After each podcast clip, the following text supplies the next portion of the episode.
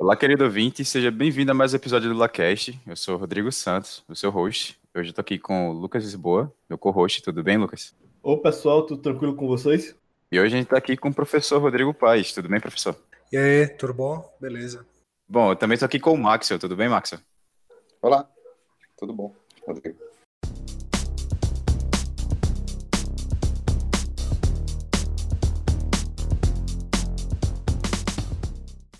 Bom, pessoal, é, continuando aqui a nossa série de episódios focados nos laboratórios do, do IC, hoje a gente vai focar no, no, no ED, no Centro de Inovação ED. A gente conta para o professor Rodrigo Paes, que é um dos coordenadores e cofundadores lá do ED, e a gente vai falar um pouco sobre como é o laboratório, o que é que eles produzem, é, como é que o pessoal entra lá.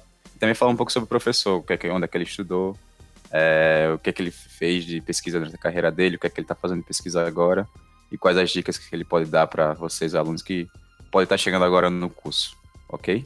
Bora lá para o episódio. Iniciando aqui o episódio sobre o Ed, nada mais, nada menos importante que a gente explicar como é que funciona o grupo, quais são as linhas de pesquisa, extensão, estrutura interna. E aí, professor, como é que o Ed funciona? A gente, na verdade, a gente foi criado ali no, no comecinho de 2016 é, e a gente já nasceu assim com essa visão e essa missão de fazer projeto com indústria. Então, assim, a gente não é, não era assim o meu laboratório de pesquisa do William, do Tiago, do Davi, do Rodrigo Peixoto, do Márcio, do Badu, não, não era o laboratório de um professor ou de outro que de repente começou a fazer projetos é, com empresa. A gente, cada um tinha a sua iniciativa na época, é, mas, é, e aí, assim, a gente decidiu criar o ED com esse objetivo específico de fazer projeto com indústria. Então, é, a, a, aproveitando alguns incentivos fiscais que algumas empresas possuem para fazer investimento em pesquisa e desenvolvimento, e a gente saiu correndo atrás desse mercado, é, que era um mercado que a UFAO é, não explorava, e, e, assim, a, a, gente tem concorrentes, vamos dizer assim, ou universidades é, próximas, né, institutos de pesquisa que já faziam uso desse recurso há muito tempo, por exemplo, a UFPE, a UFCG, são vizinhos nossos, né, praticamente aqui, e já faziam uso desse recurso, e a gente saiu do zero é, para tocar, assim, para o tamanho atual, né, a gente hoje já está com mais ou menos 80 pessoas aí na equipe, trabalhando nesse projeto de de desenvolvimento, é, assim, é pesquisa, desenvolvimento e inovação. Aí agora assim, tecnicamente o que a gente faz, é, a atuação é bem variada, é, tanto tanto do tipo de sistema, a gente faz desde projetos de automação industrial, de indústria 4.0, a gente tem desenvolvimento de sistemas, é, sistema de software, né? tanto para a linha de mobile, para web, é, tem um foco grande recente assim na área de inteligência artificial, principalmente com visão computacional, é, e, e assim, a parte também de processamento de linguagem natural. A gente tem atuado também com muito projeto na linha de internet das coisas. É, assim, tecnicamente é, é nessa linha assim que a gente tem, tem atuado. Perfeito, professor. Uh, e quanto à estrutura interna, os grupos, uh, como é que é dividido o pessoal, quantos alunos você tem? É. Ah, vamos lá, como é que funciona, né? A gente é, tem uma estrutura aqui de, de prospecção de projetos externos, então, assim, é muita sola de sapato que a gente gasta. A gente vai lá, bate na porta das empresas, apresenta o que, que é a.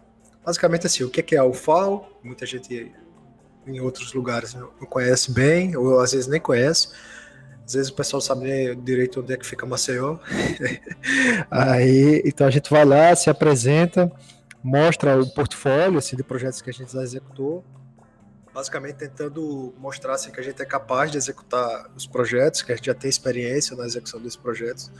E aí a gente escuta a dor da empresa, vê quais são os problemas que, ele, que eles estão eles têm lá na, na, linha de produção, muitas vezes, ou às vezes é um problema na, na, área administrativa, às vezes é um problema de otimização, e aí a gente propõe algum esboço de solução e a partir daí a gente iniciou a negociação para fazer um, um acordo de parceria é, que tende assim, para resolver o problema daquela empresa específica.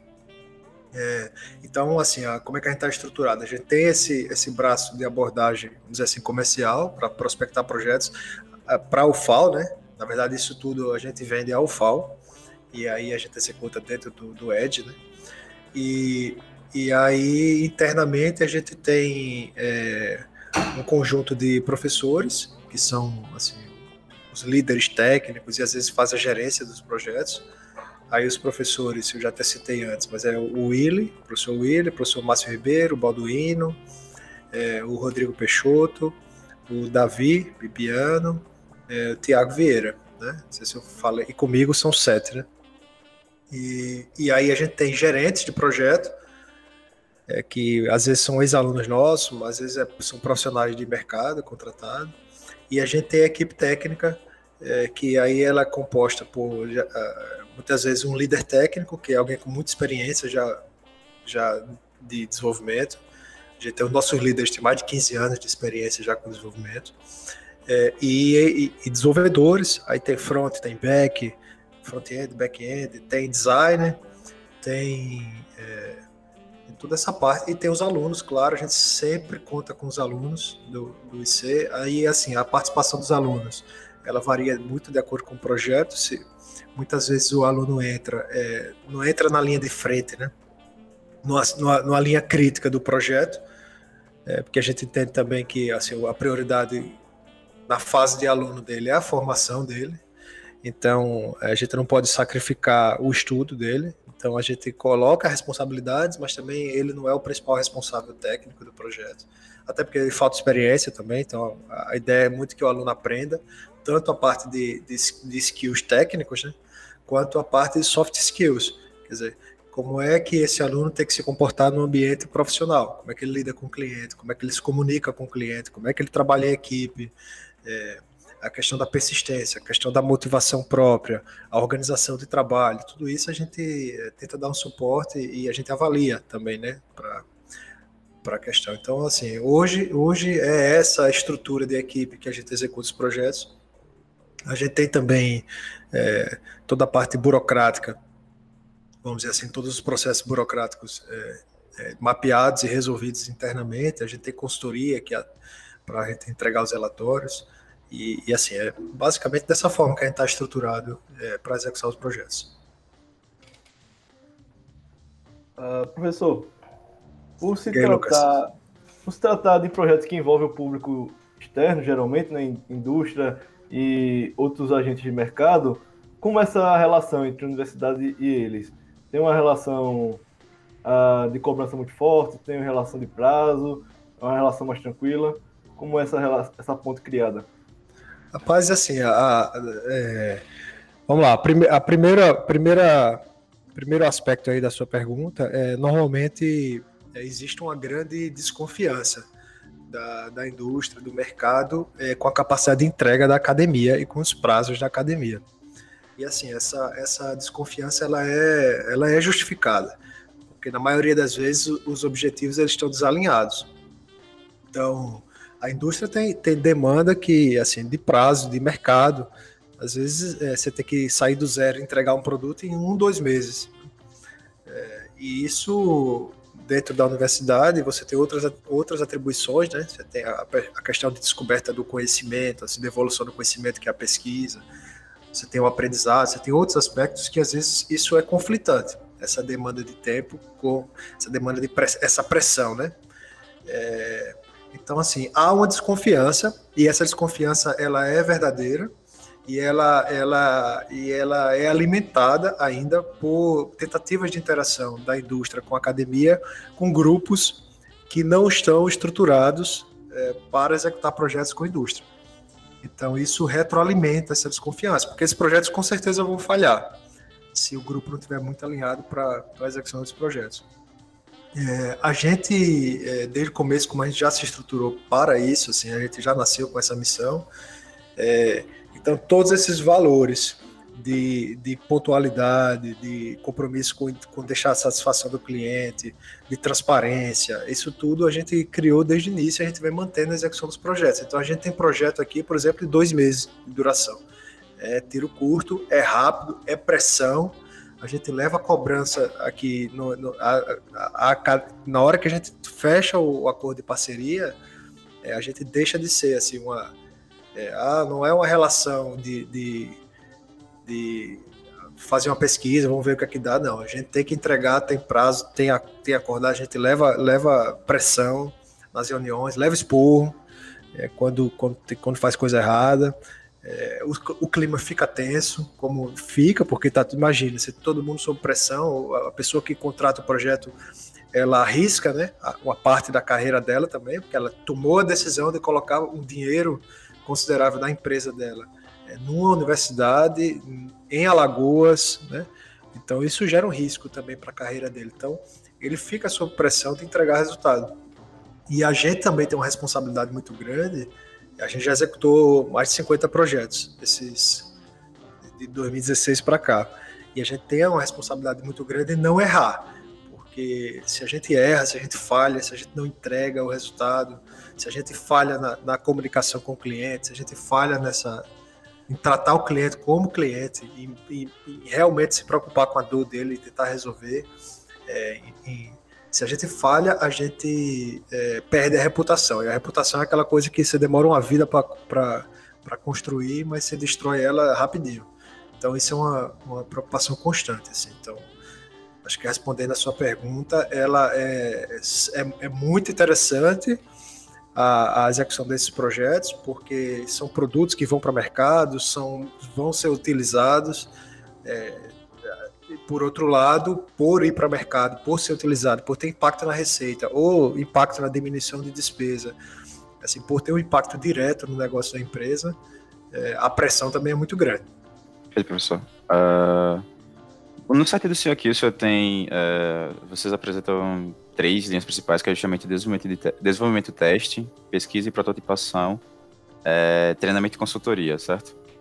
E Isso. aí. Teria como o senhor o senhor já falou um pouco no início, a parte de pesquisa e prototipação, com contato com o cliente também. Achei como se eu descrever um pouco mais para os alunos que estão chegando agora, porque o pessoal está caindo agora no mundo da programação, não sabe, tipo, toda a questão de desenvolvimento de projeto, parte de testes uh, e prototipação e essas coisas. Tem como o senhor descrever um pouco?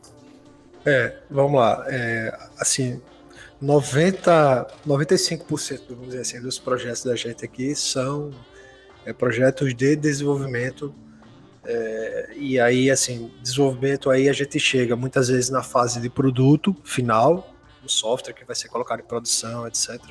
Ou às vezes um hardware que vira um produto para a empresa comercializar, ou a gente faz uma, uma melhoria no hardware que a empresa já tem.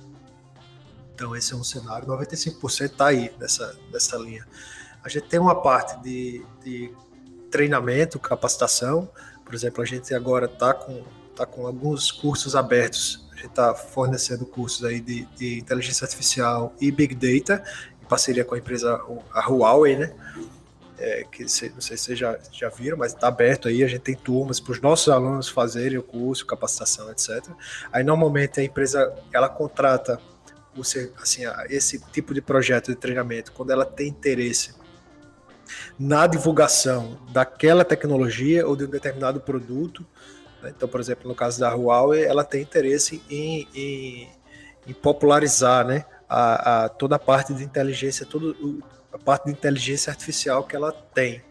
E aí a gente montou o curso que tem tanta parte teórica, mas também tem a parte de tecnologias específicas da Huawei.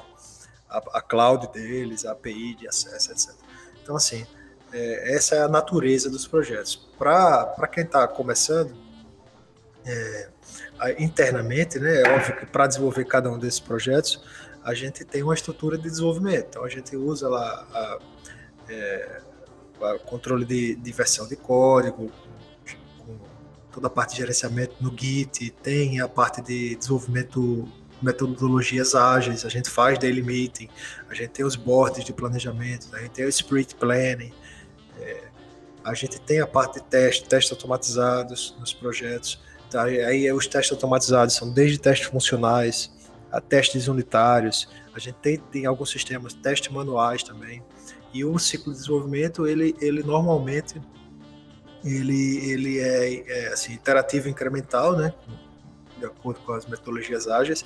E a gente geralmente faz a reunião com o cliente, a partir daí a gente gera um conjunto de protótipos de tela, e aí a gente tem os designers aqui. É, aí o foco dessa, dessa, além de capturar bem o, o entendimento do, da demanda do cliente, é o designer, ele tem um trabalho muito importante e é muito difícil da gente encontrar designers com essa habilidade, com essa, esse conhecimento, que é, é você focar na, na experiência do usuário com o sistema, ou seja, ele ser capaz de entender o fluxo e projetar aquela funcionalidade, a resolução daquele fluxo no sistema é, de forma a, a, que fique uma interação suave, com o número de cliques minimizado, sem gerar dúvidas na interface. É, assim, achar designer que faça a tela bonitinha, a gente, a gente acha, é com muita, até com relativa facilidade. Agora, o designer que é capaz de entender o problema do usuário e gerar uma interação, assim, uma experiência de uso a partir daquele problema, é, conseguir codificar aquilo numa tela, numa, num conjunto de telas, numa sequência de interação, no componente visual, isso aí tem, é, é, bem mais difícil. A gente, por sorte, a gente tem os designers aqui a dedo, assim, que estão funcionando, mas precisaria de mais, inclusive. É, e aí, aí, assim, é isso, assim, o fluxo, como é que a gente faz os projetos. Né? Então, para quem está começando, é, assim, é focar em, em, aprender a desenvolver bem, aprender tecnologia, algumas, de, não precisa virar um especial, porque assim, a, a, a, gente tem projetos de várias, várias tecnologias diferentes. A gente tem, tem clientes em .NET, a gente tem clientes em, em, em Java, tem em Python, a gente tem projeto em C, C++, tem, tem tudo. É, e cada cliente tem uma demanda. A gente, na verdade, pra você ter uma ideia, a gente normalmente a gente só vai. A gente começa a discutir o escopo, faz tudo, e só depois a gente se preocupa com isso, porque mudar a tecnologia é tão natural que, e assim, é uma habilidade que os desenvolvedores têm que ter. Então, esquece esse negócio de, de amar e odiar determinada coisa, você tem que ser flexível e se adaptar a qualquer, qualquer linguagem, qualquer framework. Agora, é óbvio que você ter uma experiência num tipo de framework, por exemplo, você já, já saber, já ter feito algum sistema web usando um front-end, um Angular, é, JS, um Vue.js, e ter feito no back-end usando alguma coisa do Spring, Spring Boot, ou, ou, ou sei lá, o Drop Wizard no back-end, ou se for Python, já ter feito alguma coisa no Django, porque você você ter ou React, né, ou React Native, se tiver feito alguma coisa para mobile, é, ou seja, você ter ter a experiência em pelo menos um deles é muito importante, porque aí você consegue chavear depois os conceitos para uma coisa é, parecida, análoga, né? Perfeito, professor. Chama essa parte que você falou aí da. Rapidinho, Lucas. Essa parte que você falou da não ter algo preferido realmente é algo que eu até falo bastante pro meu ciclo social e até pro pessoal aqui que escuta o podcast, que é ter esse certo fanatismo com framework, com linguagem, com, com nada na computação. Pode falar, Lucas. Professor, aproveitando o gancho da Huawei, é, a gente está vendo nos noticiários é, uma série de problemas diplomáticos entre o governo federal e a China, né? Inclusive, foi noticiado que o próprio presidente Bolsonaro estaria cogitando uh, proibir a rede 5G da Huawei. Essa, esses problemas do governo federal e diplomáticos influenciam a relação do Ed com a, a Huawei? É, não, de jeito nenhum. Assim, é, é, Lucas, é, assim, uma coisa que, que eu aprendi é, é assim, você só deveria se preocupar de verdade com aquilo que você tem alguma é, possibilidade de agir. Né? Então, assim, responder a sua pergunta é não, e, e se e aprofundando um pouco mais a sua pergunta, é, isso geraria, gera alguma preocupação em mim? Assim, zero. Entendeu? Eu não posso fazer nada, é uma coisa que está totalmente fora da minha, da minha alçada. É, o que a gente tem que estar sempre pronto, isso em qualquer aspecto da vida, é a gente ser capaz e aceitar mudanças e se adaptar. Então hoje está assim, está funcionando, a gente tem uma relação muito boa com a Huawei e espero que continue assim. Se um dia se mudar, a gente se adapta e bola para frente. Assim, não me preocupa em nada isso. Mas eu acho que hoje não, assim, hoje não afeta em nada, a gente tem uma relação super boa, a gente tem vários projetos, a gente não tem só isso. A gente tem um projeto, por exemplo, da Rual em parceria com o Marcel Shop, que a gente está tá desenvolvendo um sistema para eles na parte de, de análise de imagens, é, para identificar informações importantes de, de movimentação de clientes no shopping, para usar essas informações para comercial e marketing, por exemplo, onde é que você posiciona, onde é que as pessoas mais andam no shopping e a partir daí você você, por exemplo, ter preço diferenciado para quiosque, né? Ah, não, nessa região aqui o pessoal tem um fluxo maior de pessoas, então um quiosque aqui seria mais caro. Ou ali no final que não anda mais ninguém, vão fazer uma promoção. Ou não, nessa parte aqui anda muita criança. Então, nesse, nesse lugar aqui, a gente vai botar um quiosque de criança. É, então, esse tipo de coisa a gente está fazendo em parceria, então, os projetos estão indo super bem. Perfeito, professor. Uh, continuando aqui, uh, eu queria saber quais os projetos do, do grupo estão em andamento. Eu vi aqui que tem Footpedia, que vocês colocaram no site de vocês, tem o Prime It, tem o próprio e tão famoso Hux, que todo mundo que é do IC ou de outras faculdades já passou por ele, né, e utilizou bastante. Uh, quais que estão em andamento, quais que já foram, foram finalizados, quais que vocês têm mais carinho, quais são? É, Rodrigo, é, esses aí são, são projetos assim até antigos, né? por exemplo, esse do Footpedia é, não foi feito pelo Ed, tá? Isso ah. foi da, experiência minha, assim, pessoal, quando quando estava na PUC, a gente pode até falar um pouco disso mais tarde, uhum. é, mas foi, foi um projeto é, feito pela PUC, quando eu estava lá, entendi, entendi. É, no laboratório de, de engenharia de software. Agora, é, hoje a gente está com 19 projetos, em paralelo, executando. É, são projetos com, com Asus, com Huawei, com a empresa Toledo, com Prisma, com. Bom, é porque eu não, me lembro, não vou lembrar de tudo aqui, mas é, tem, tem 19, né? São 19 projetos em, em paralelo. É, assim, o que cada eu tenho percebido o seguinte: é, cada ano, que na verdade cada ano, não, assim, de forma progressiva, a gente vem fazendo projetos. É, a gente tem projeto com a Epson também, um cliente grande aqui, mas são projetos que estão ficando cada vez mais complexos. É, eu não, eu não, eu, eu já andei refletindo para entender melhor, assim, porque você falou do carinho, né? Então a impressão que eu tenho é que cada vez mais a gente está fazendo projetos mais legais, assim, mais complexos, mais desafiadores é, e, e, ao mesmo tempo aumenta muito a responsabilidade, porque aumenta a expectativa de entrega de valor, né?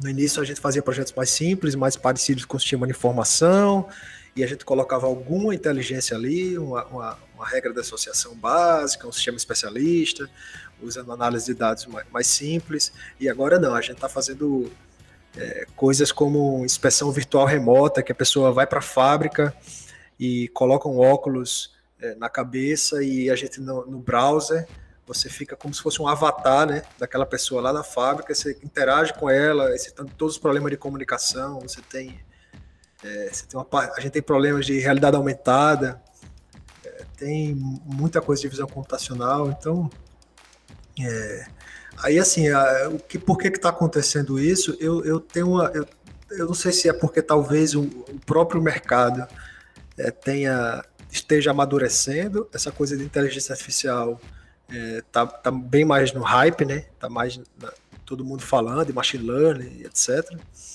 É, e esse eu acho que pode ser um motivo. Então as empresas acordaram e estão vendo isso mais possibilidades.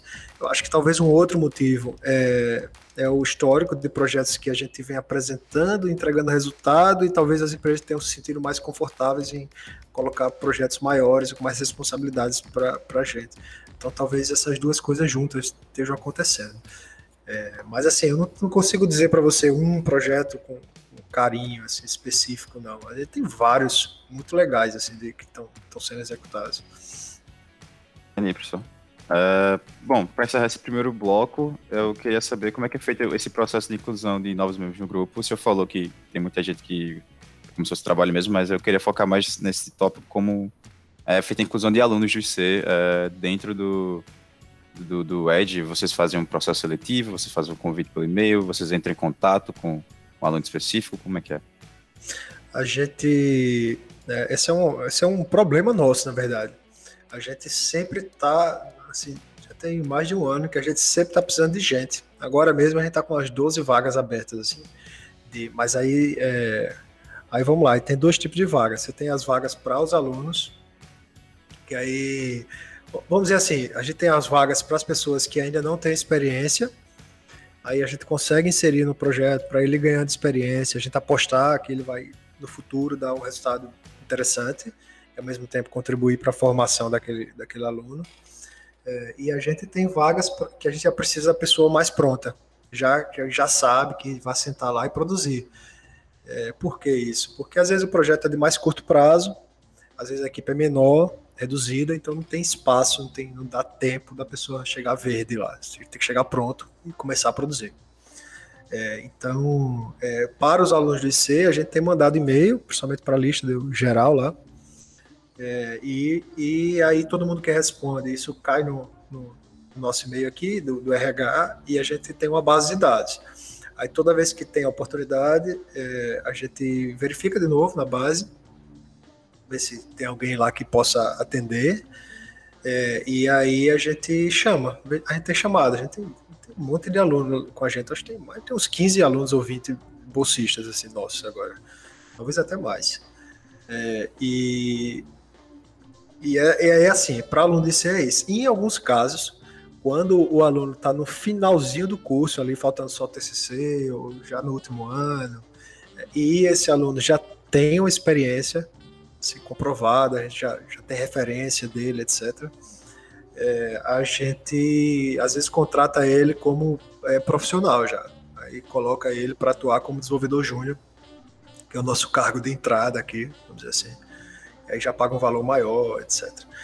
É, aí, aí, tem sido assim. Mas o que tem acontecido muito, Rodrigo, que é uma coisa que eu fico até assim, feliz, é que antigamente é, os, boa parte dos nossos alunos, é, ele, assim, quase 100% na verdade dos, dos, nossos bons alunos, e eles saíam daqui de Maceió, né? É, porque não tinha tanta oportunidade. Então, você, ia, você via muita gente no Rio, Recife, Campina Grande, é, para fora, São Paulo, até para fora do país mesmo. E muitas vezes as pessoas queriam ficar aqui e não tinha como, né?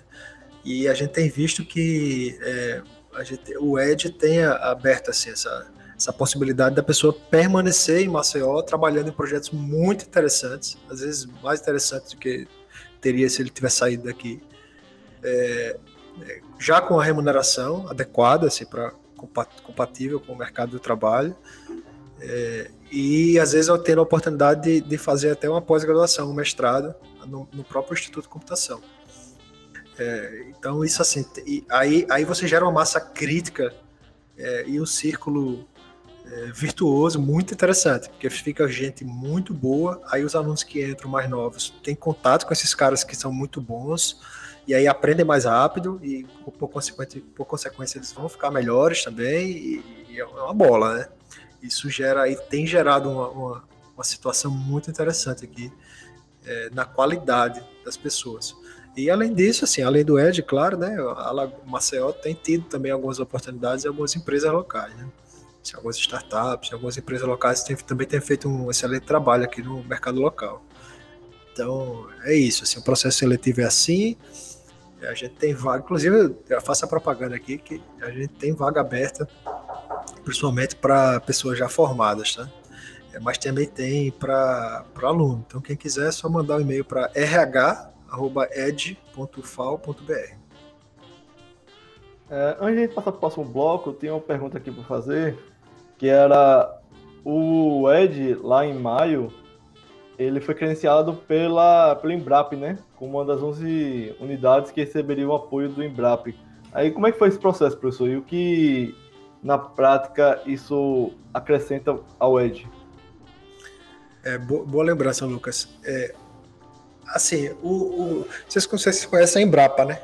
Para agricultura, aquela. Vocês, vocês conhecem? Não? Tem uma, tem uma noção, mas não tem uma noção. como estrutura, como funciona, não.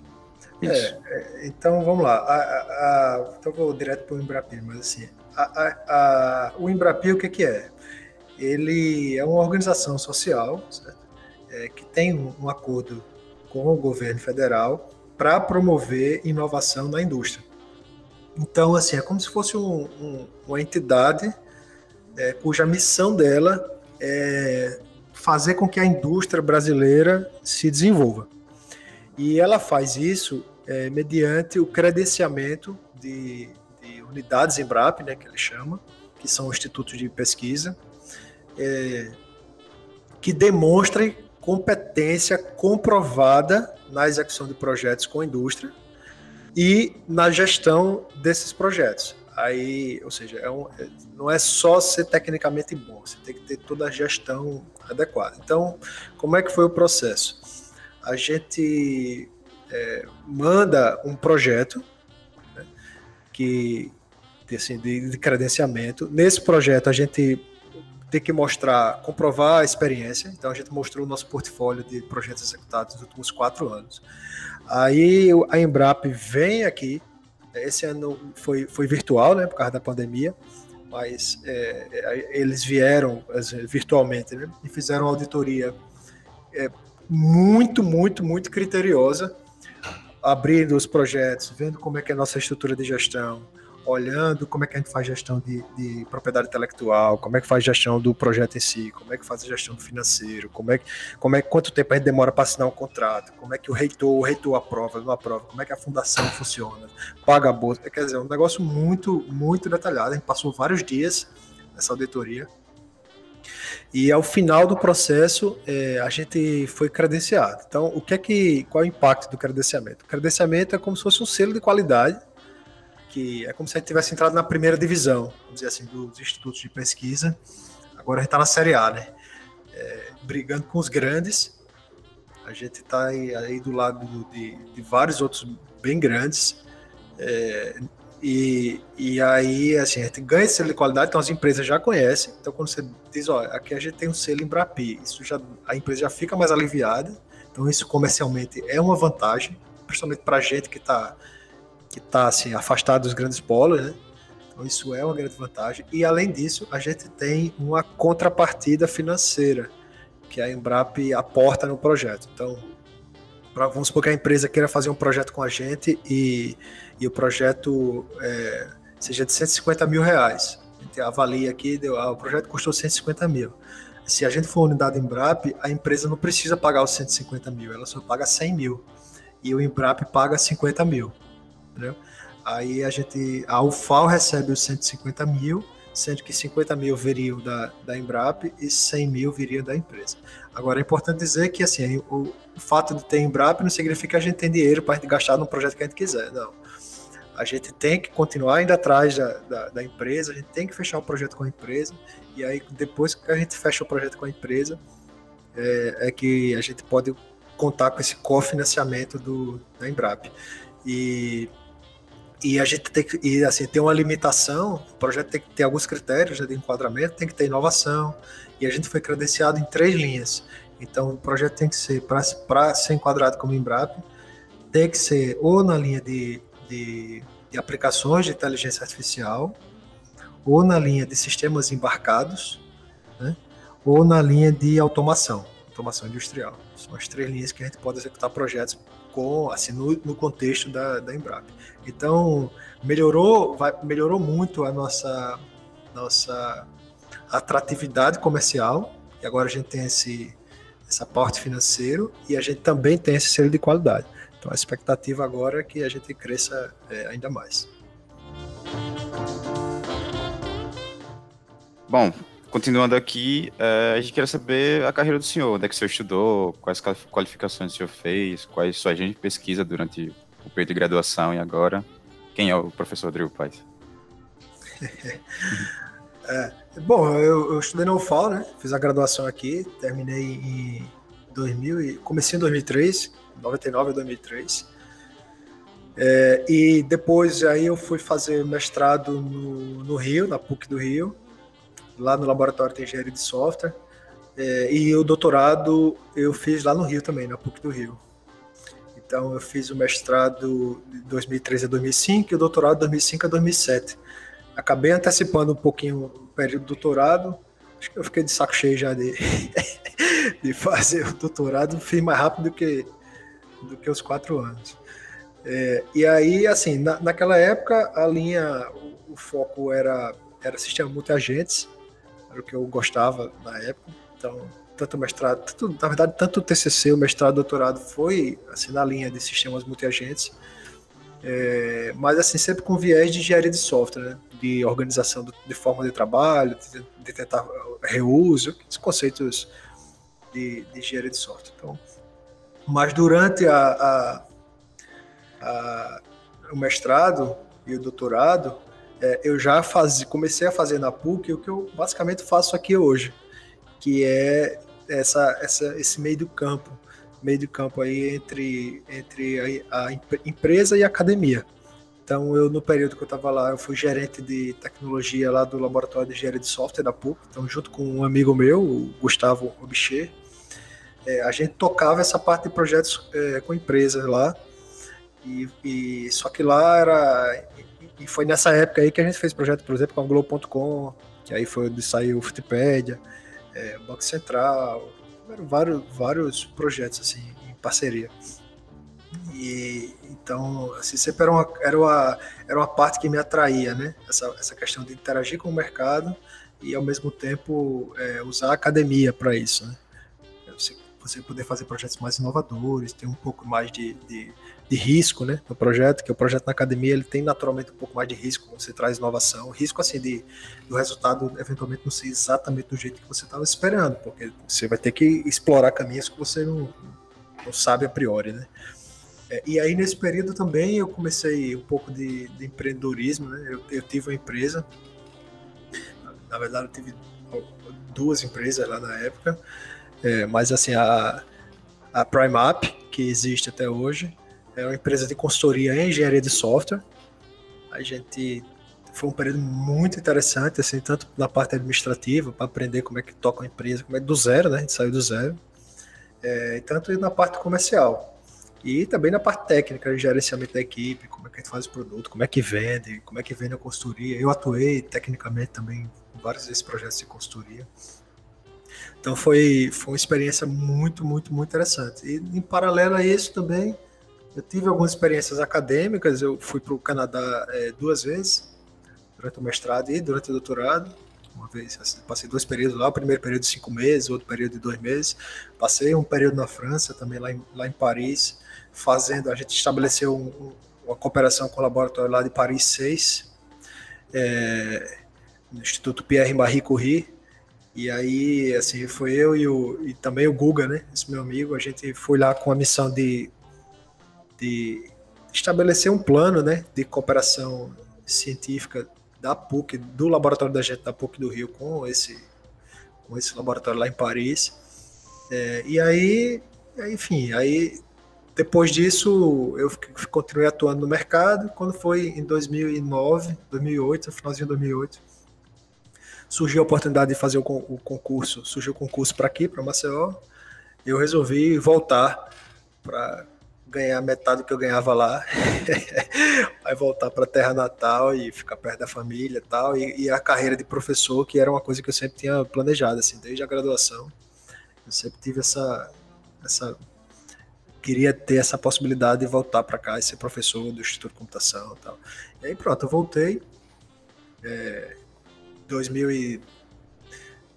Bom, aí de lá para cá, que aconteceu? Eu tentei fazer, eu tentei trazer alguns projetos para cá, tá, para executar esses projetos de desenvolvimento, deu tudo errado. Se assim, a gente, o instituto não estava maduro, eu não estava maduro, não tinha outros professores assim que eu chamei para participar junto comigo. Então, foram dois anos executando o projeto. Eu trouxe projeto em Banco Central, Furnas, Eletronuclear, Ingresso.com, mas é, junto com a PUC, né? Então a PUC executava lá, eu executava uma parte aqui, mas eu acabei para resumir a história, a gente trabalhou dois anos. Eu trabalhava aqui na UFAL, virava à noite aqui para tentar entregar as coisas. E a gente tem uma equipe pouco madura, então não dava conta né, das demandas. Hoje em dia o instituto está muito diferente, os alunos estão muito mais qualificados. A gente já consegue fazer o ED do jeito que a gente faz hoje, né? A gente consegue entregar porque vocês são bons, né? os alunos são bons e os professores também, muito professor bom, um volume maior de massa crítica. Então hoje a gente já consegue fazer isso com muito mais tranquilidade. É, bom, aí depois eu tive uma experiência como gestor público, no, no, aqui na, na, direção do NTI, aqui da UFAL, durante dois anos. Depois passei um período aí de, de calmaria de um ou dois anos, que eu escrevi livro, plantei árvore, tive filho. Calmaria. É, é, e aí depois, em 2000, que finalzinho de 2015, 2016, a gente abriu o Ed e, e aí eu estou aqui com essa, com essa iniciativa desde então, a gente crescendo. Né, eu acho que trazendo muitos, muitos efeitos positivos para o Instituto de Computação, para o FAO, para mim, né, pessoalmente também. Assim, é muito gratificante ver os resultados. Acho que é isso. Perfeito. Lucas, tinha uma pergunta?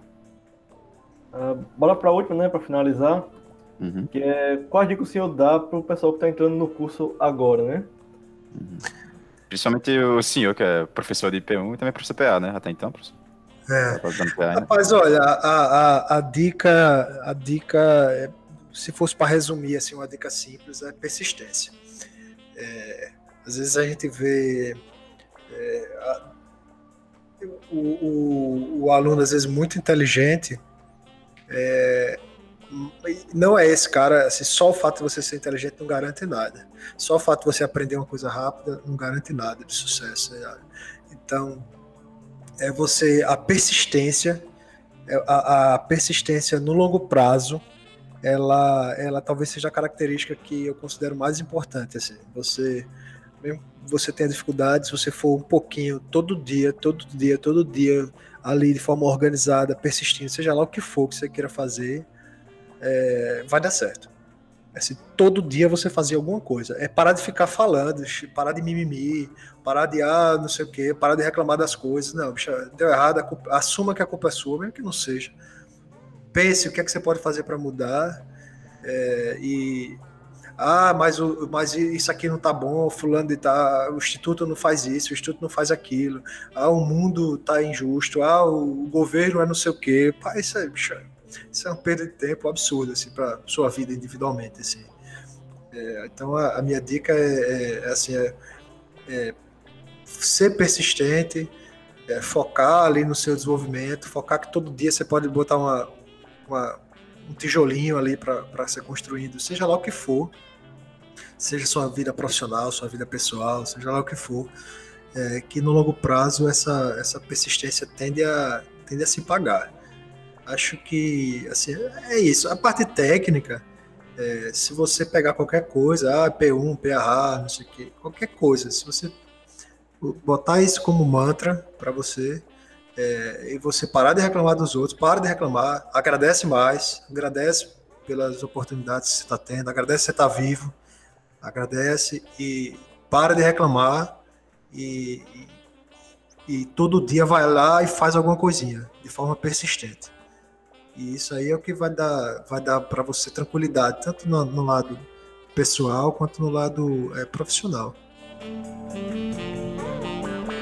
Maxwell, quais as qualificações que você fez durante o seu período da graduação? É, quais a sua linha de pesquisa durante o período de graduação e agora? É, onde você estudou antes e durante da, na, na faculdade? Fala aí sobre, sobre você. Me formei na, aí no IC, né, Ciência da Computação, é, antes de entrar no IC, eu vim do, do finado Cefet, hoje IFAL, lá em, Turça da em 2007. E aí, quando eu terminei o Cefet, tive que trabalhar um tempo aí, aí não pude ingressar na, na faculdade de imediato. Mas aí, quando as coisas melhoraram um pouco, eu entrei no, no Cefet novamente, é, acho que já era IFAL na época, entrei no curso de, de SI. Então, eu já tinha sempre essa paixão, né? Por, pela área de exatas, desde a, desde a época do, do fundamental. Sempre gostei e tinha me decidido é, ir para essa área. E aí ficava naquela dúvida aí, em quais é, opções eu tinha, engenharia, é, contabilidade, meu pai é contador. Mas aí tem aquele lado que eu gostava muito de, de computador também, né? Mexia, abria, tinha computador em casa, então abria o gabinete, mexia, ficava fuçando. Era o, o, o rapaz da família que ajeitava o computador todo mundo. Então, não, então eu vou para essa área. E aí, inicialmente, eu pensei em fazer SI, que é um curso que é mais voltado para para o mercado de trabalho, né? Então, trabalha toda essa parte de de administração, gerenciamento de TI, não é tão, tão focado assim na, na, parte, na parte acadêmica, quanto é o curso de ciência da computação.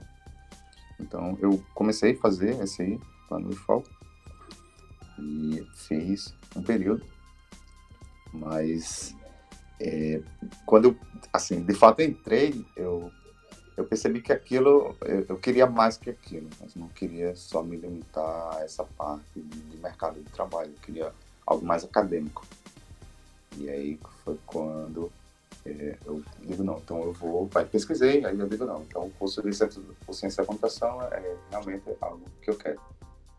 E aí passei, fiz vestibular novo, aí passei lá para ciência da computação e entrei lá no IC em 2011. Então, estou em 2011.2. E foi, assim, foi o meu início da, dessa jornada de, computação. Né? A área que decidi para minha carreira profissional. Quando você falou que foi Cefet, você fez o técnico lá, né, no caso? E depois você ficou só o SI no superior? Não, não, na época que eu fiz, o Cefet era só ensino médio. Não Sim. tinha ainda. Então foi na ah. época que eu estava na época que eu estava saindo do, do Cefet, foi na época que surgiu o, o técnico integrado. Entendi. Então, quando eu estava lá no terceiro ano, acho que foi a primeira, voltou, surgiu a primeira turma lá que já tinha, tinha é, a parte de, de técnico de informática, eletrônica Sim. e tal. Aí eu fiz lá só o médio. Só o médio. Entendi, entendi. É que eu, eu fiz assentimento e eu tinha essa dúvida lá, se tinha sido também o técnico ou não. Aí você ah. começou no superior de DSI lá, quando já tinha virado default, né? Que teve a junção, Isso. se não me engano. E Isso. se mudou por isso aí, porque queria a parte acadêmica. Isso. Ok. Pronto, se quiser falar da parte das pesquisas já, da linha acadêmica, você está fazendo e que fez. É, ó, quando eu entrei no na UFAL, é, então, logo acho que no, no segundo período. Então, eu fiz o primeiro período, aí na turma de programação, já com o professor Rodrigo Paes, é, eu me destaquei na disciplina dele, o, o Hudson, né, que é a turma de muita gente. Então, da minha turma, eu, eu cheguei a ser o top coder da, da minha turma. Um bom tempo, acho que eu acabei como top coder na época. E aí, o professor Rodrigo Paes falou com o professor Will, para eu trabalhar com ele na, na ZUC. Hoje a que existe ainda, mas não mais na, na UFAL. Antigamente ela era uma empresa incubada, então funcionava lá no IC antigo, de frente ao, ao Laboratório 2. Né? O pessoal do Laboratório 1, o pessoal mais antigo do IC vai, vai lembrar. Então comecei trabalhando com o professor Igor, ele trabalha nessa linha de rastreamento de, automóvel. Na época ele tinha um, tem um projeto legal, é, que era de rastreamento de ônibus, Antes mesmo desse Citamob chegar aqui no estado, então, o professor ele já trabalhava com isso. Tem os ônibus da Veleiro, que fazia todo esse rastreamento, é, estimativa de chegada ao ponto de ônibus. Então eu comecei a trabalhar na Zuca, mas não foi nessa linha de rastreamento de, dos ônibus, é, foi numa linha que era de reconhecimento de, de veículos. Tá? Então, foi lá. Tem o professor Marcelo participou desse projeto, era parceria com o pessoal de São Paulo. Uh, tinha eu e mais dois alunos na graduação participando como bolsistas. Então, fiquei lá na, na ZUC em 2012, início de 2013.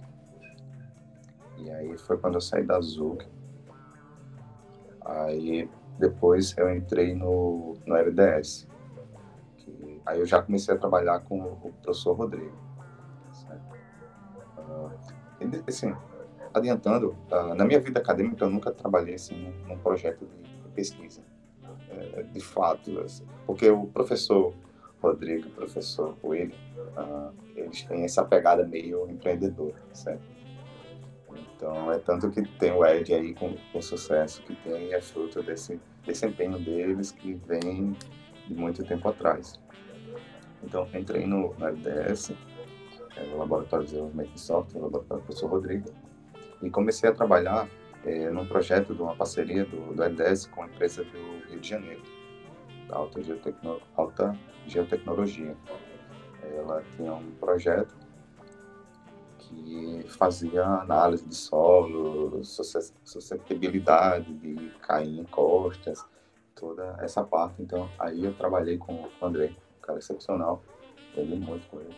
É, então, a gente fazia um sistema lá, que tipo, tinha um pessoal lá da pesquisa também, o, a Mia, a, até a própria esposa do professor Rodrigo, que era coordenadora do projeto na época, que era engenharia civil. Então, eles trabalhavam com essa, essa parte de modelagem lá, dos modelos né, que faziam esses cálculos de risco, sogra, etc. E aí entrava eu e Andrei com a mão de obra implementando um sistema Java na época, JB. E aí fiquei lá 2014, 2015. E aí 2016 é, eu já comecei a trabalhar no, no. Mas ah, tem um ponto que eu esqueci de mencionar, é que ainda na graduação, tipo assim, eu comecei uh, falando de pesquisa, eu em 2014 assumi a monitoria de LFA. Então eu paguei a disciplina com a professora Eliana e gostei da disciplina. E aí fiquei sendo monitor da disciplina um bom tempo, acho que foi uns quatro anos, 2014 até a época que eu me formei, 2018. Então eu tinha mais essa inicialmente eu tinha essa gostava muito dessa parte da área formal de, de linguagem, né? de, programação.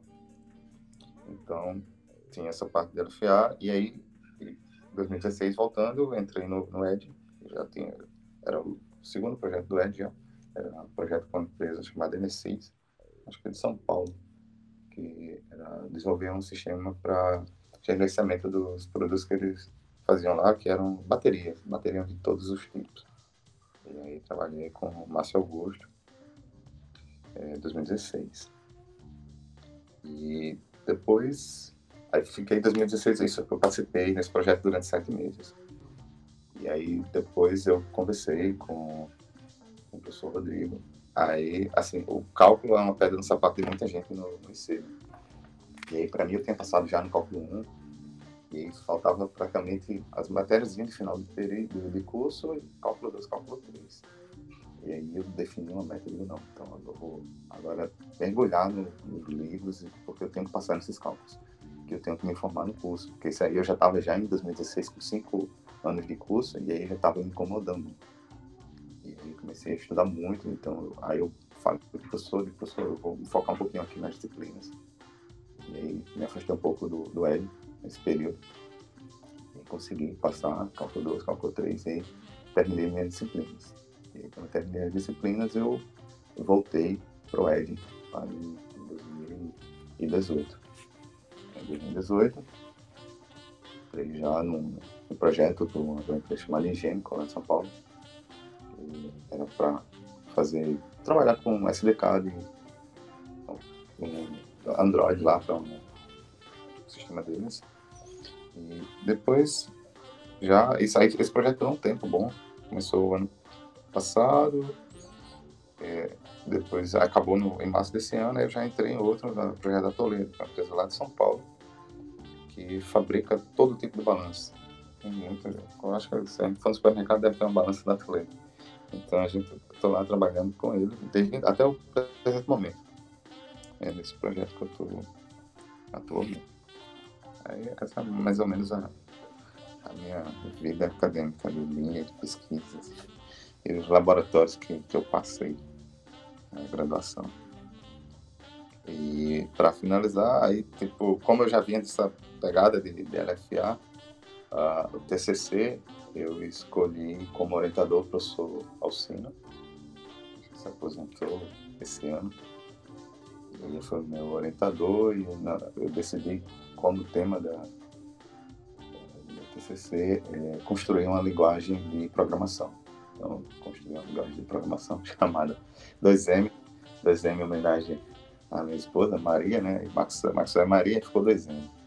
Então, eu construí uma linguagem de programação, desde analisador Lexo, sintático. Uh, e essa foi a, o meu projeto final na graduação. Defini o TCC e aí me formei. Me formei grau dos maio desse ano. Fazia tempo, assim, formei logo, mas demorou para uma legal, tem muita gente e tal. Aí, maio, maio, não, perdão, foi março. Março grau e aí tô formado em gestão. Uh, e aí, após formado, é, eu pensei em fazer ir para o Rio, tentar fazer mestrado lá nessa área de linguagens formais. Tem um pessoal muito bom lá nessa área.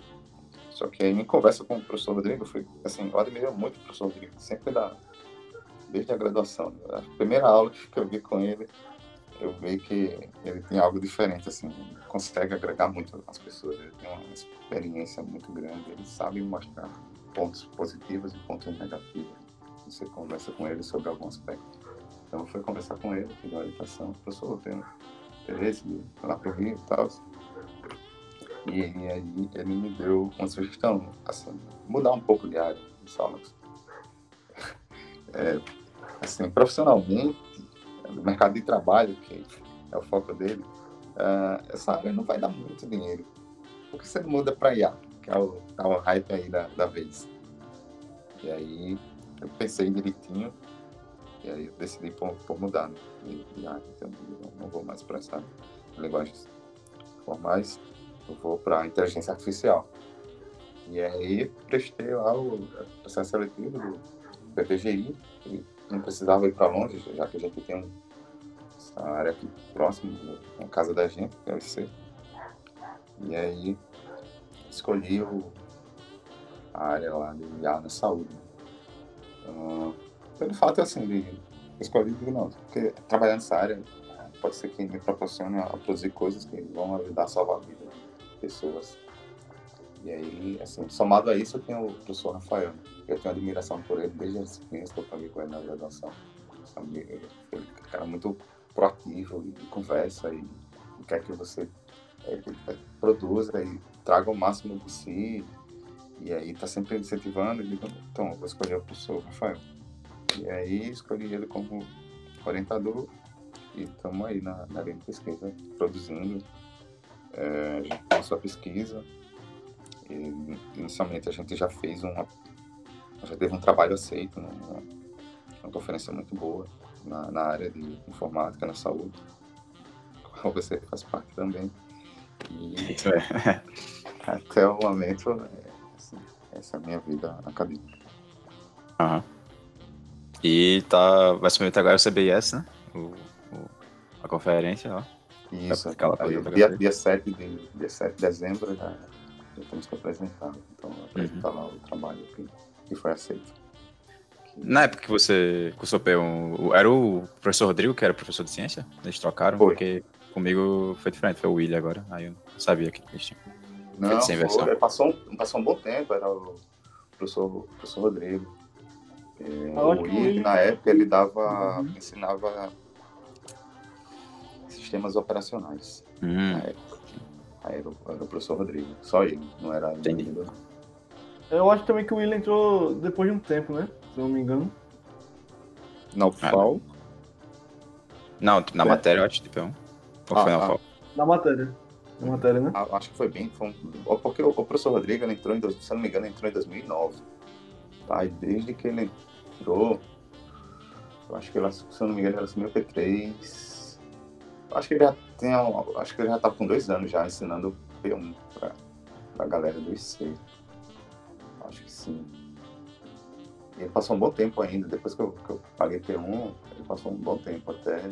Era o professor Rodrigo P1 para a galera que estava ingressando e era o professor Ailton que se aposentou para a galera que repetia a disciplina. Era dividida dessa forma. Aí depois entrou o William, mas eu acho que é recente, não sei quanto tempo é, mas foi um, o professor ali passou um bom tempo dando, dando tempo da graduação. É. Lucas, tem uma pergunta? Ah, eu queria saber como foi o processo do Maxwell entrar no Edge, né? Se ele desse mais detalhes como foi para conseguir ingressar, né? E como é o processo das atividades do dia a dia, né?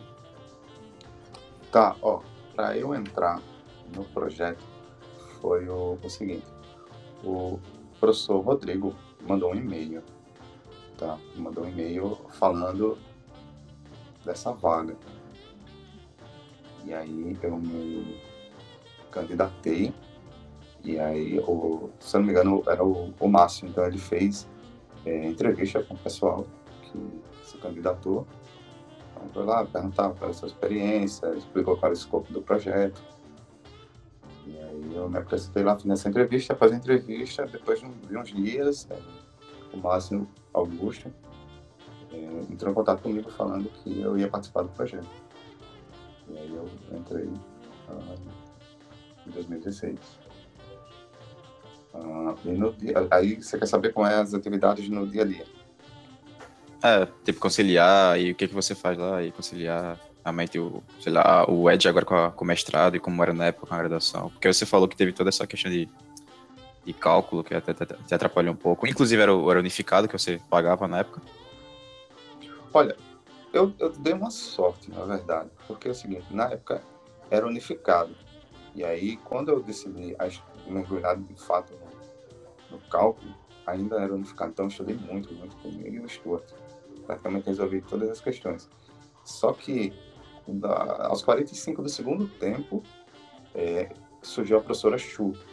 Certo? Então, surgiu a professora Chu e aí teve essa turma que não foi unificado, foi a turma do, do IC. E aí peguei a primeira turma dela. Então, aí como eu já estava preparado para o cálculo unificado, então foi bem tranquilo passar na, na disciplina dela. Eu acho que nas três primeiras provas eu, eu gabaritei e só na última eu dei uma relaxada, aí tirei quase nota máxima, mas, mas foi bem tranquilo. Uhum. Aí mas aí eu não, mas aí eu não estava contando com isso, eu nem sabia. Isso aí surgiu bem em cima da hora, essa, essa oportunidade de pegar a turma não unificada. Pelo, pelo que eu vejo, o pessoal do, do IC tem até esse plano mesmo de pegar os professores próprios de cálculo, que agora tem um, o Manuel dando C1, parece que também vai dar C3. Inclusive, estou pagando com ele agora C1. Aí acho que eles estão tentando é, realmente separar um pouco nesse sentido do, do IEM. É, é, é legal isso, porque tem, tá muito assim, é, tudo, o mundo evoluiu, né? Só que a uhum. forma que é dado o cálculo lá no, no IEM, ainda não. Eu, em conversas até, inclusive, é. com, com o professor Coelho, o professor Rodrigo, eles, eles não são, assim, conversa que eu tenho com eles, eles são a favor dessa flexibilidade, né? E dessa autonomia do, do IC, ter seus próprios professores, né? E não ficar misturando muito as coisas. Porque o foco do, do cálculo para eles é uma coisa, para a gente é outra, né? Tipo, se fosse alguma coisa mais aplicada, né, que é o caso que o professor Gil está tentando fazer, é mais proveitoso para o aluno. Né? E às vezes a gente sim, assim, sim. tem experiência de, de, professores carrasca, né? que, que tem lá no, no IEM, que às vezes né, prova aluno por capricho mesmo. Sim. É, que ainda, infelizmente, tem muita questão da do formalismo muito forte, né? Então, se você errar uma palavra, é, se expressar mal, então eles já penalizam muito, né? Na Isso, exato. Como Tem que valorizar o conhecimento, você demonstrar a capacidade do aluno de resolver um problema, não uma, uma forma mecânica de você resolver uma questão. Isso aí não, não prova muita coisa, ao, ao, meu ver, entendeu? Porque muitas questões, às vezes, eles querem que você reforme, resolva de uma forma muito mecânica. Então, o que acontece? É, foi uma forma que, que existe de você é, resolver as questões e que eles cobram. Então, quando eu estudei muito cálculo, então eu comi o livro do estudo, então eu praticamente sabia, ah, se tiver questão X, ela se resolve da maneira Y. Então, você praticamente tem que memorizar o máximo possível de forma de resolver os problemas das provas de cálculo. E quando você bater o olho, você sabe que aquela questão se resolve dessa maneira. E não provocar o aluno, instigar ele a pensar, raciocinar de fato a resolver aquela questão. Porque às vezes tem um, detalhezinho que só sai por aquele jeito. Mas acho que não é dessa forma que tem que ser é, visto o, o, cálculo. Mas, enfim, são, aí entram em outras questões pedagógicas. Voltando sobre a, a conciliação. É, uhum. O que é que acontece? Hoje, eu estou atuando em dois projetos, tá? não é? É, esse um da, da Toledo, como mencionei mais cedo, da empresa das balanças, e da, da Engênico. É uma empresa que é, atua na América Latina inteira, mas se não me engano é uma empresa francesa. Então, então a gente atua no, desenvolvendo um, um sistema que faz a, o gerenciamento do, dos produtos e serviços ofertados por essa empresa. Então, atualmente eu tenho uma jornada de trabalho de oito horas no projeto da Toledo e quatro horas nesse projeto da, da Ingênico. Só que isso veio pós-pandemia com o home office. Antes do, da pandemia eu estava só no, no projeto da Ingênico com oito, oito horas diárias. E aí, com, assim, é, é, bem pesado, porque tenho uma jornada de trabalho de 12 horas dia. Só que o, o fator home office ajuda um pouco, né? Porque você economiza muito tempo, você, tempo de deslocamento até o IC, dependendo do horário que você vai, você gasta aí umas duas horas dia nesse deslocamento. Esse tempo, a gente economizando no home office, a gente pode fazer outras atividades.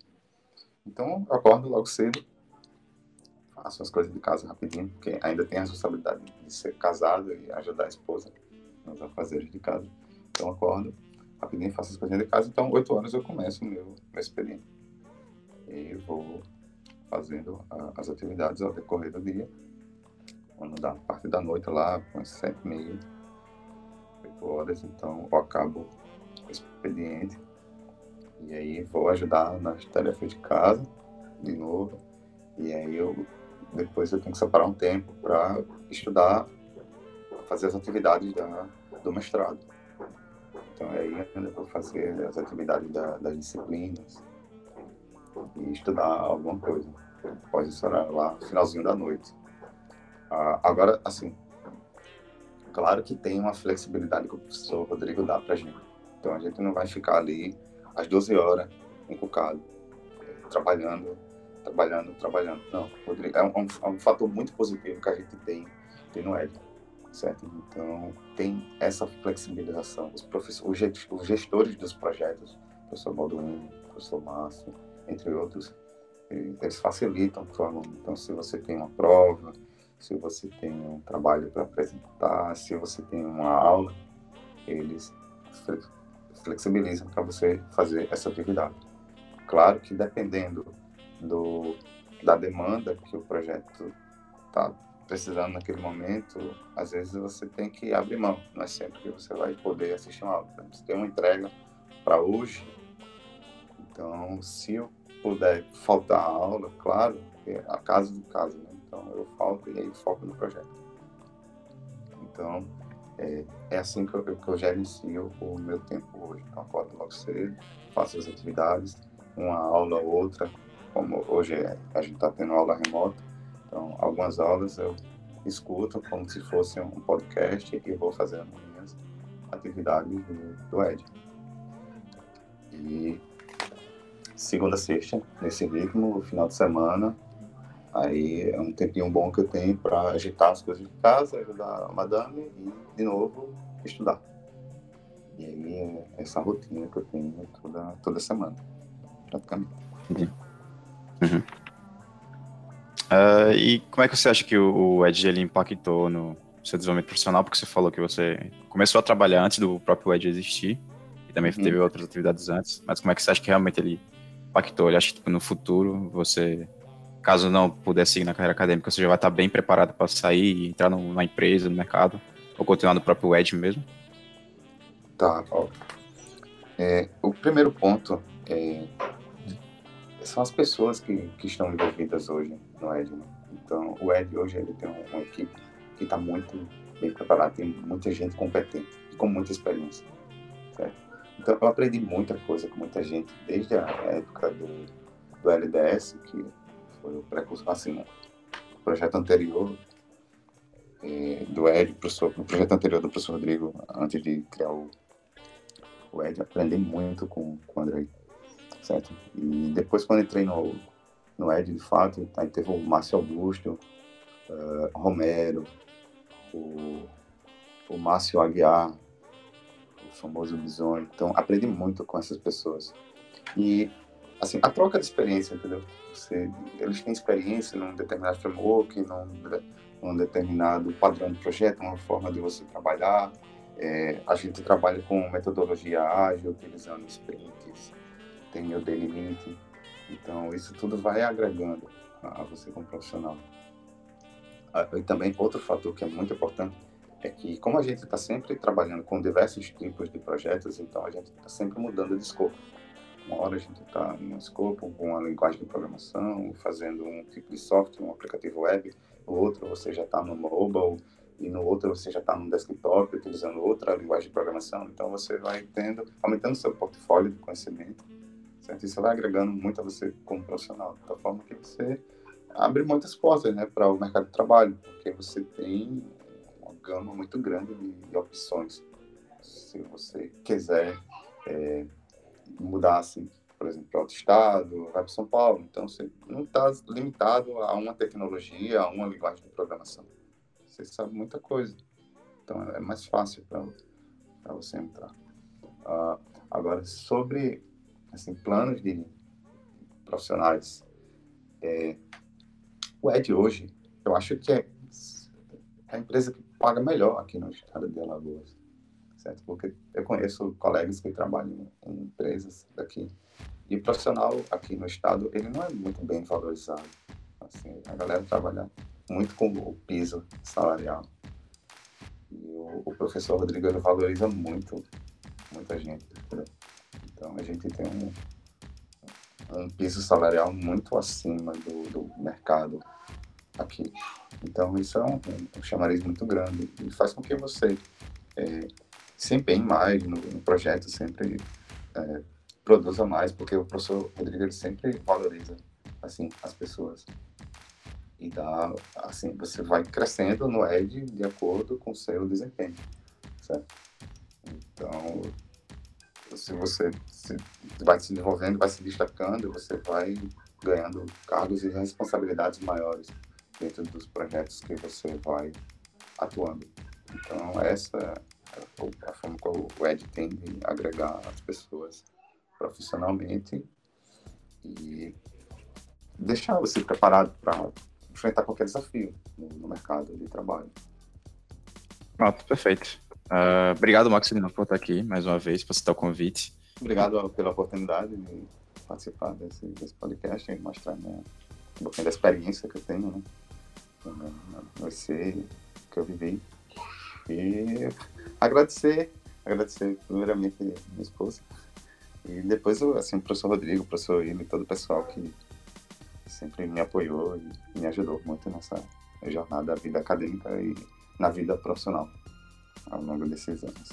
Bom, professor, é, mais uma vez, muito obrigado por ter vindo aqui e gravar com a gente. Desde já, sinta-se convidado a aparecer em outros episódios, principalmente quando a gente for falar sobre o Gema, que acho que nem deu pra a gente abordar aqui no episódio de hoje, mas começou a trabalhar lá com os meninos e a gente tá pensando em gravar com o pessoal que participou do I3E agora, do campeonato. Sinta-se convidado. É, e é isso, se você quiser dizer alguma coisa para os ouvintes, esse é o momento. Muito obrigado de novo.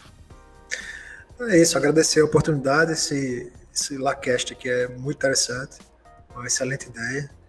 Acho que, acho que é isso. Agradecer, obrigado. E continue fazendo o podcast aqui, que acho que agrega bastante. E, de certa forma, você vai registrando a história, né? Assim, as histórias que, do, do IC, sob várias perspectivas de professores diferentes, de alunos, registrando momentos curiosos. Eu sou um ouvinte aí assíduo do, do podcast. Dando parabéns. Eu que agradeço, professor. Muito obrigado. Muito obrigado de novo, Lucas, por estar aqui comigo nesse episódio hoje. Obrigado, Rodrigo. Obrigado, professor. Obrigado a todo mundo que está nos ouvindo. grande abraço. E obrigado a você, querido ouvinte. Eu espero vocês no próximo episódio. Um abraço, se cuidem. Até mais.